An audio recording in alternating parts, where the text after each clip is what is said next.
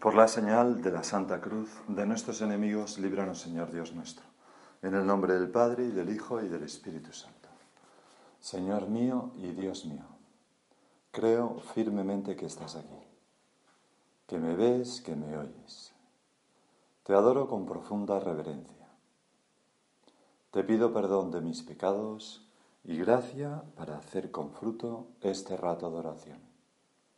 Madre mía Inmaculada, San José, mi Padre y Señor, Ángel de mi guarda, interceded por mí.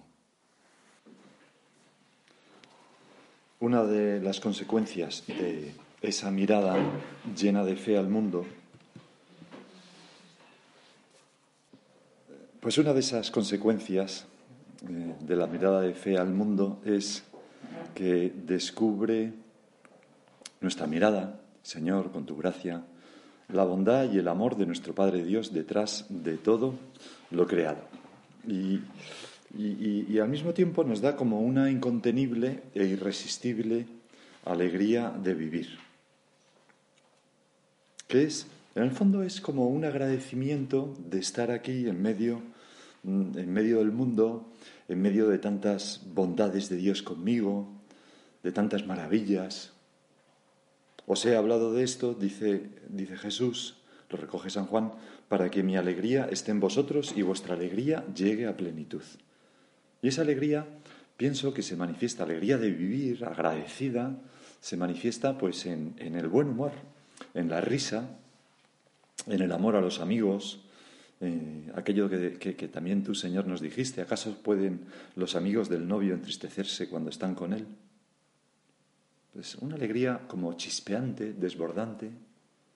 De hecho, cuando el Señor cuenta aquella parábola, ¿no? ¿Quién de vosotros si tiene un criado eh, labrando, pastoreando, le dice cuando vuelve del campo, enseguida ven y ponte a la mesa? ¿No le dirá más bien, prepárate, prepárame de cenar, ciñete y sírveme mientras como y bebo y después comerás y beberás tú? Entonces dice nuestro Señor, ¿acaso tenéis que estar agradecidos al criado porque ha hecho lo mandado? Lo mismo vosotros.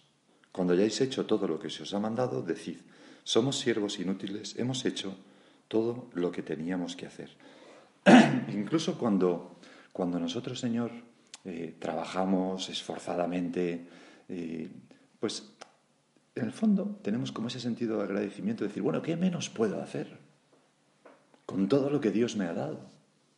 Con este mundo tan maravilloso el que me ha puesto, que eh, es justo que yo pues tenga que trabajar, que colaborar, incluso es justo que yo tenga que sufrir un poco para ayudar al Señor a cargar con su cruz.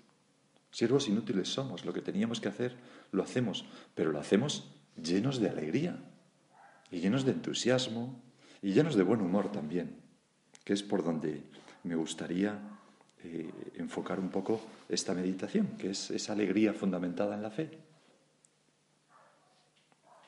Me parece que eh, este hombre que está en proceso de beatificación, Chesterton, este escritor, es un buen ejemplo de esto. ¿no? Cuenta uno de sus biógrafos cómo le atrajo mucho su bondad de corazón y su buen humor. y escribe, su humor y su humildad se expresaron a través de una incontenible e irresistible joie de vivre, que no sé cómo se pronuncia en francés, esto lo digo como se escribe. Un amor a la vida que era apego y arquetipo de la risa y amor a sus amigos que refiere su amigo Hilary Belloc. Para Chesterton, Dios no era solo el bueno, el verdadero y el bello, sino también el rey bienhumorado que había otorgado al hombre el don de la risa. Razonamos porque Dios es razón, Amamos porque Dios es amor, creamos porque Dios crea y reímos porque Dios ríe. Que es fantástico pensarlo, ¿no? Y el mundo, para, para, para, para los santos, pues es algo maravilloso, lleno de un divino sentido del buen humor, que arranca pues carcajadas de vez en cuando ante cosas que pasan, que es que te entra la risa, ¿no? ¿Cuántas veces decimos, es bueno, es que me, me entró la risa? Porque el mundo está lleno de cosas que te entran la risa, pero claro, hay que tener los ojos un poco abiertos para esas cosas.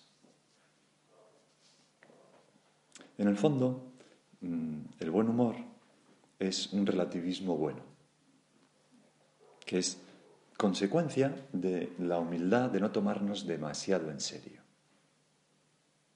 Ni siquiera, ¿no? Pues, ¿cómo diría yo?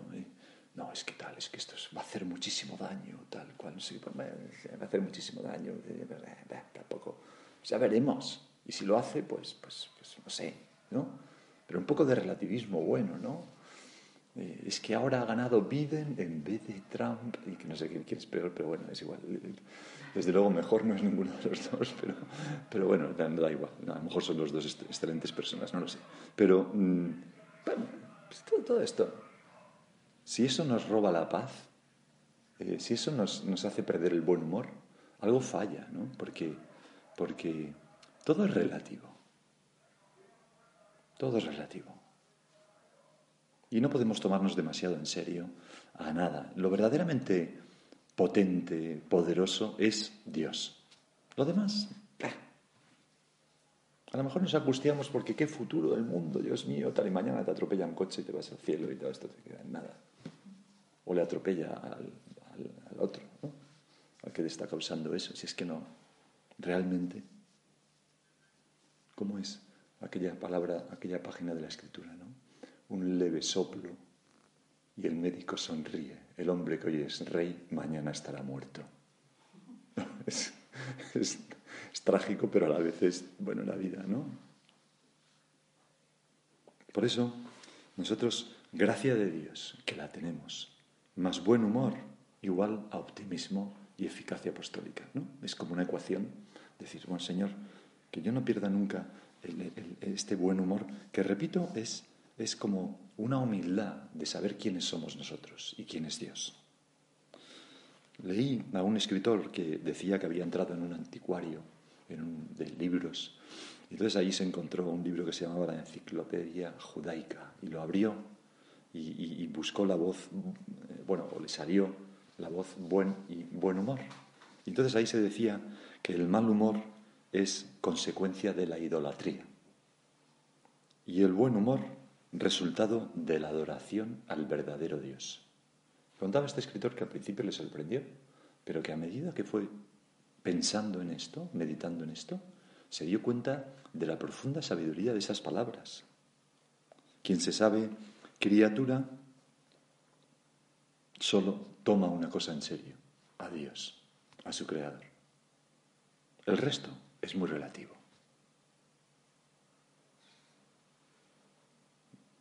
Y por tanto, nos podemos tomar con buen humor y un poco a broma todas las cosas. Me acuerdo de nuestro padre, lo cuenta José Luis Soria, creo, ¿no? Como en ese libro, me hace mucha gracia esto, eh, pero mm, estaba nuestro padre compungido, dolido por algunas cosas después del concilio que estaban pasando en la iglesia, que le producían mucho sufrimiento. Y entonces, eh, paralelamente a José Luis Soria le había encargado pues el tema de Mm, llegar a las, conseguir las auténticas de una serie de reliquias de santos que les habían regalado. Bueno, y estaba como trabajando en esas cosas. Y entonces a José Luis Soria, por lo visto, le gustaba ir a la montaña y un día fue a la montaña y encontró pues, pues un, un cuerno de esos de, de, muflón, ¿no? así como retorcido, y entonces lo cogió, lo secó tal y lo tenía encima de su mesa como pisapapeles. Entonces nuestro padre fue compungido, apesadumbrado a verle porque quería decirle algo y se sentó en su mesa, así recogido, le miró, de repente miró al cuerno que tenía encima de, la mesa y recordando ese encargo que le había dado, le dijo, ¿y eso qué es? ¿Una reliquia de San Cornelio? Entonces es fantástico porque, porque nuestro padre, en medio de todo aquel sufrimiento, tenía como ese punto de, no tomarse demasiado en serio las cosas, ni siquiera las reliquias de los santos. Se entiende, ¿no? Eh, hablando, no sé, no en serio, ¿no? Pero, pero el buen humor, que es algo, Señor, que te pedimos que nos concedas. Cada uno tendrá más chispa, menos chispa, eso ya es lo de menos, ¿no? Pero en general alguna disposición como a no tomarse demasiado en serio, ni a nosotros ni a ninguna criatura. Es que ha hecho tal, pues, pues sí, pues es como una niña, ¿no? Pues ¿Qué vamos a hacer nosotros? Pues meter la pata y es gracioso. Si es que somos graciosos. Somos graciosos. De hecho, bueno, es igual. Juan Cortés es un famoso cantador que, bueno, su padre también era muy famoso y era conocido en el Sacromonte como el Cagachín. y a su hermana María de las Canastillas, ¿no? Le llamaba. Bueno, y el caso es que tiene algunas seguidillas que tienen una letra como bastante fuerte. Hay una que dice, el que se tenga por grande, que se vaya a un cementerio, verá el mundo metido en un palmo de terreno. ¿no? que se tenga por grande, o sea, estamos también en el mes de noviembre de, los difuntos, ¿no? Pues si es que... Mm, y entonces en unas declaraciones, este, este, este cantador decía que lo más serio del mundo es la alegría. No sé, me gustó mucho eso, ¿no? Porque lo más serio, lo más verdadero es la alegría. Y por eso entendemos muy bien como, por ejemplo, el Beato Álvaro ¿no? Decía, el buen humor es uno de los mejores instrumentos de apostolado y un derecho que tiene Dios. Es uno de los mejores instrumentos del apostolado porque nadie sigue a una persona con caras largas, sino que te juntas con la gente que te lo pasas bien y te ríes. Esto es ley de vida. Esto es ley de vida. Ya bastante tiene cosas la vida como para... Me acuerdo un amigo mío en un centro que decía, claro, esto tiene toda la gracia, decía en un círculo. Cuando alguien viene a predicarte, vamos a hablar de la alegría. La alegría hermanos míos. Y entonces dice, claro, es, es, contradictorio en sí mismo, ¿no? Decía, para hablar de la alegría hay que reírse algo, ¿no? Porque, bueno, pues, ¿acaso tenéis que estar agradecidos al criado porque ha hecho lo mandado? Lo mismo vosotros, cuando hayáis hecho todo lo que os ha mandado, decid, somos siervos inútiles, hemos hecho lo que teníamos que hacer. Y el que tiene esta conciencia, ese se ríe. No, no va por la vida como diciendo, bueno, que esforzado todo lo que estamos haciendo, lo que yo trabajo, lo que yo tal, lo que yo cual, sino que se toma un poco más a la ligera. Además, también era Chesterton que decía esto tan bonito, ¿no? Las cosas ligeras, las cosas pesadas son las que se hunden, las cosas ligeras son las que suben. Entonces decía, las piedras se hunden, los ángeles vuelan porque son ligeros. Y decía, la seriedad no es una virtud que creo que tiene mucho de, bueno, de, de real. O sea, la seriedad, las caras largas. Y además, como decía don Álvaro, afrenta a Dios, que es tan bueno, nos ha dado tantas cosas, como diciendo, bueno, y encima con caras largas. El otro día una niña del colegio de Alegra me decía, no, claro, y entonces, eh, claro, y, también quiero acusarme porque me, porque mm, me quejo mucho. Y, mi padre me dice, hija mía, tú con todo lo que tienes que te quejes es una ofensa a Dios. No se lo decía el padre, y es verdad. Decía nuestro padre, hemos de llenar de luz el mundo, porque el nuestro ha de ser un servicio hecho con alegría. Siervos inútiles somos, lo que teníamos que hacer hacemos y lo hacemos con alegría. Que donde haya un hijo de Dios en el Opus Dei, no falte ese buen humor, que es fruto de la paz interior. Da igual que sea un hijo de Dios en el Opus Dei o un hijo de Dios en la iglesia, da igual. Un cristiano, en definitiva. Señor, dame, danos a todos esa paz del humilde, del niño agradecido que se sabe hijo de Dios, privilegiado, que, que ha recibido una barbaridad desmerecidamente gratuitamente, completamente.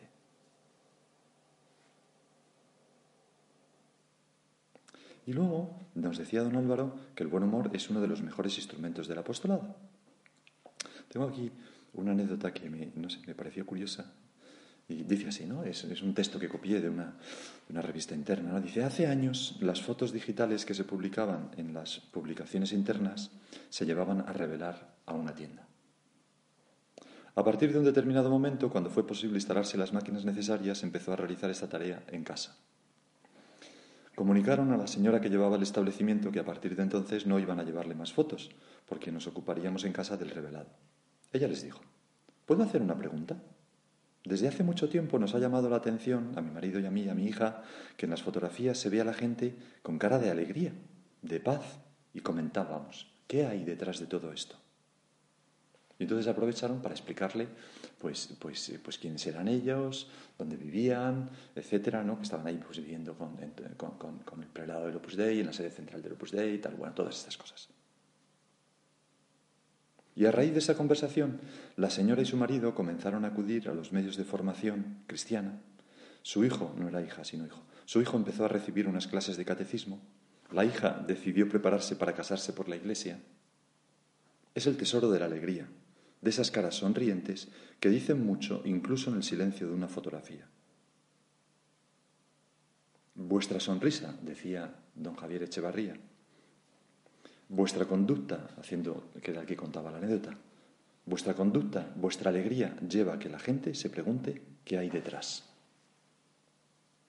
Pues ¿cómo es, Señor, mi, mi, sonrisa, mi actitud a diario? Que es como el primer don que puedo ofrecer a los demás, ¿no?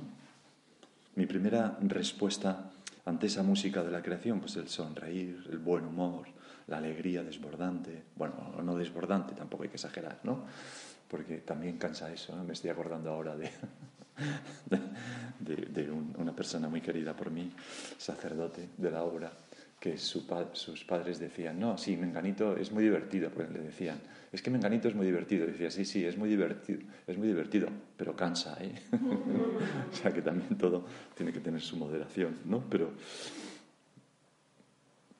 Señor, nos gustaría que, que esto que hemos hablado de las fotos, pues pasara, que las personas se vieran atraídas no por nosotros, sino por lo que produce ese la fe y el amor a Dios y, el amor agradecido y, la conciencia de criatura y la humildad de instrumentos que producen en nosotros pues ese, mm, esa sonrisa habitual, ese mirar las cosas benévolamente, con sentido del humor, etcétera, que te vieran a ti y vieran todos esos efectos en nuestra alma viendo nuestras caras sonrientes, que incluso en una fotografía, que, que es muy difícil, ¿no? Bueno, en una no, en muchas, ¿no? Pero sí es verdad que te llama la atención a veces, ves fotografías y dices, siempre aparece esta persona sonriendo, ¿no? Siempre aparece. No, como las niñas del colegio, en cuanto van a hacer una foto, ponen un pie, adelantan un pie, giran y estiran, ¿no? Hacen todo un gesto, que es como si de repente le dieras un resorte, y si de repente hace, pero bueno, ¿qué ha pasado, no? En cuanto ven una cámara, ¿no? pues no, algo no, que, no postizo, ¿no? sino espontáneo. Hemos de hablar, decía nuestro padre en una instrucción, hemos de hablar la misma lengua de nuestros colegas y con la libertad de hijos de Dios hemos de procurar que no falte nunca en nuestros labios una sonrisa, un chispazo de buen humor y de comprensión, porque somos Cristo que pasa por el camino común a los hombres del mundo. Y, esto siempre. Y bueno, si usted supiera la cruz que yo tengo, mira, mira, mira, mira. No exageremos. Cruz la del Señor. No exageremos. Y cruz la de muchas personas en el mundo que, les pasan cosas terribles. La nuestra, vamos hombre, en el siglo XXI en España, ¿quién tiene? A nosotros no nos comen leones por la calle, ni nos raptan, ni nos matan, a nosotros y a nuestra familia, ni no sé qué, ni no sé cómo. Puedes salir a la calle y la gente se para en los semáforos, no te atropella, eh, mil, cosas, o sea. Tenemos medicinas, tenemos. Así es que es, es, es, de risa, ¿no? Ofende a Dios, ofende a Dios y ofende a nuestros antecesores esas caras largas de que la vida, que dura es. Me gusta mucho contar esta anécdota que, es de, una mujer estupenda que me contó con toda sencillez lo siguiente. Ella, ¿no? que era la protagonista, dice, os voy a contar porque es que me ha llenado de alegría. Era una abuelita. Dice, tengo una nieta de 16 años que estudia en un colegio muy bueno que hay en Las Rozas, ¿no? conocido por alguna de las que está aquí, en Orvalle. Y entonces esta nieta le mandaron una redacción sobre la persona que más le gustaría parecerse, le contaba a su abuela. Y entonces, abuela, yo te elegí a ti. Y yo dije que a mí me gustaría parecerme a ti. Y en la redacción dije que era por tres motivos. El primero, por tu entrega generosa, tu entrega constante a los demás. El segundo, por tu buen humor. Y el tercero, porque no te quejas de nada. Y que sepas que me han puesto un 10 en la redacción, ¿no? Entonces la abuela me lo contaba toda ufana, ¿no? Fíjese, fíjese, la redacción de, de, mi nieta. Pero es verdad, porque es que esa mujer es que tiene, es entrar en el confesionario y empezar a reírte. Empezar a reírte. Y le pasan cosas, y tiene una vida como todas las personas con tal, pero tiene un buen humor. Hombre, ayuda que es andaluza, ¿no? Pero tiene un buen humor. La gente castellana, no quiero meterme con nadie, pero la gente castellana es, un humor que es de otro tipo, ¿no? Va más por dentro. Pero Señor, ojalá se pudiera decir de mí esto, que destaco por la entrega, por el buen humor y porque no me quejo de nada. Pues haríamos mucho más, la gente se acercaría más a Dios a través nuestra si fuéramos así que si somos el contrario, que no lo somos, gracias a Dios, ¿no? Con santidad, son también palabras de San José María, y con buen humor y con esfuerzo, porque hay que dar la vida, todo sale. Es evidente que en la vida hay contradicciones, pero a cambio de tantos bienes, ay, lo estoy leyendo, pero esto no es, esto ya no es de nuestro Padre. Pero a cambio de tantos bienes, bien podemos aceptarlas con alegría y buen humor. Y por eso, mm, si alguna vez nos entra pues una tristeza o un sufrimiento, tenemos que acordarnos de esas palabras tuyas, Señor, que recoge San Juan. Vosotros estaréis tristes, pero vuestra tristeza se convertirá en alegría. No solamente en el más allá, sino en cuanto ponemos esa cruz que nos hemos topado en los hombros de ti, de nuestro Señor, en tus hombros, Señor. Y cuando te vemos a ti junto a nosotros, pues ya, bueno, todo aquello empieza a resquebrajarse, aquella dureza, aquella... San Pablo lo había experimentado y escribía a los filipenses, aunque ando escasos de recursos, no lo digo por eso, yo he aprendido a bastarme con lo que tengo Sé vivir en pobreza y abundancia. Estoy avezado en todo y para todo, a la hartura y al hambre, a la abundancia y a la privación. Todo lo puedo en aquel que me conforta. Tengo lo necesario y me sobra. Pues hay que aprender a vivir con esta libertad. ¿Que tengo muchas riquezas? Pues gracias, Dios mío. ¿Que carecemos de lo necesario? Pues gracias, Dios mío, porque ahora me puedo unir a ti de este modo, a través de la pobreza. Que soy muy querido o muy querida, pues gracias. Que noto frialdad y lejanía a mi alrededor, que lo noto, no quiere decir que siempre sea así, a veces es una paranoia que me monto yo, ¿no? Pero pues gracias también, porque bienaventurados vosotros cuando os persigan. Que mi fama me precede, pues gracias. Que soy denostado, pues gracias. Da igual, porque teniéndote a ti, Señor, pues todo, todas esas cosas es que nos sobran en realidad, ¿no? Todo lo puedo en aquel que me conforta, tengo lo necesario y me sobra, decía San Pablo. Don Javier, que era tan realista, ¿no? Don Javier era muy...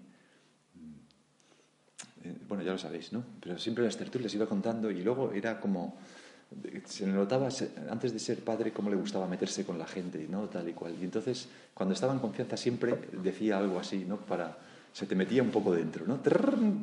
Y entonces decía en una tertulia. Es lógico que también en la obra pasemos alguna, alguna, alguna vez momentos de más trabajo, de más cansancio, de enfermedad o dificultades de cualquier tipo. Pero a nosotros no nos quitan la paz ni el buen humor, porque comprendemos, como nuestra madre, lo que realmente son, otra forma de amar. Y por eso el buen humor no se pierde cuando hay contradicciones. Pues es otra forma de amar, ¿no?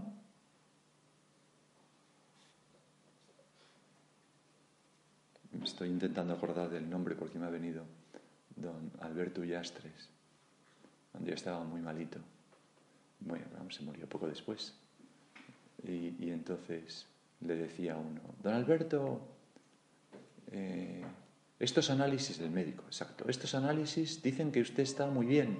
Y él miraba y decía, ya me gustaría a mí estar tan bien como mis análisis.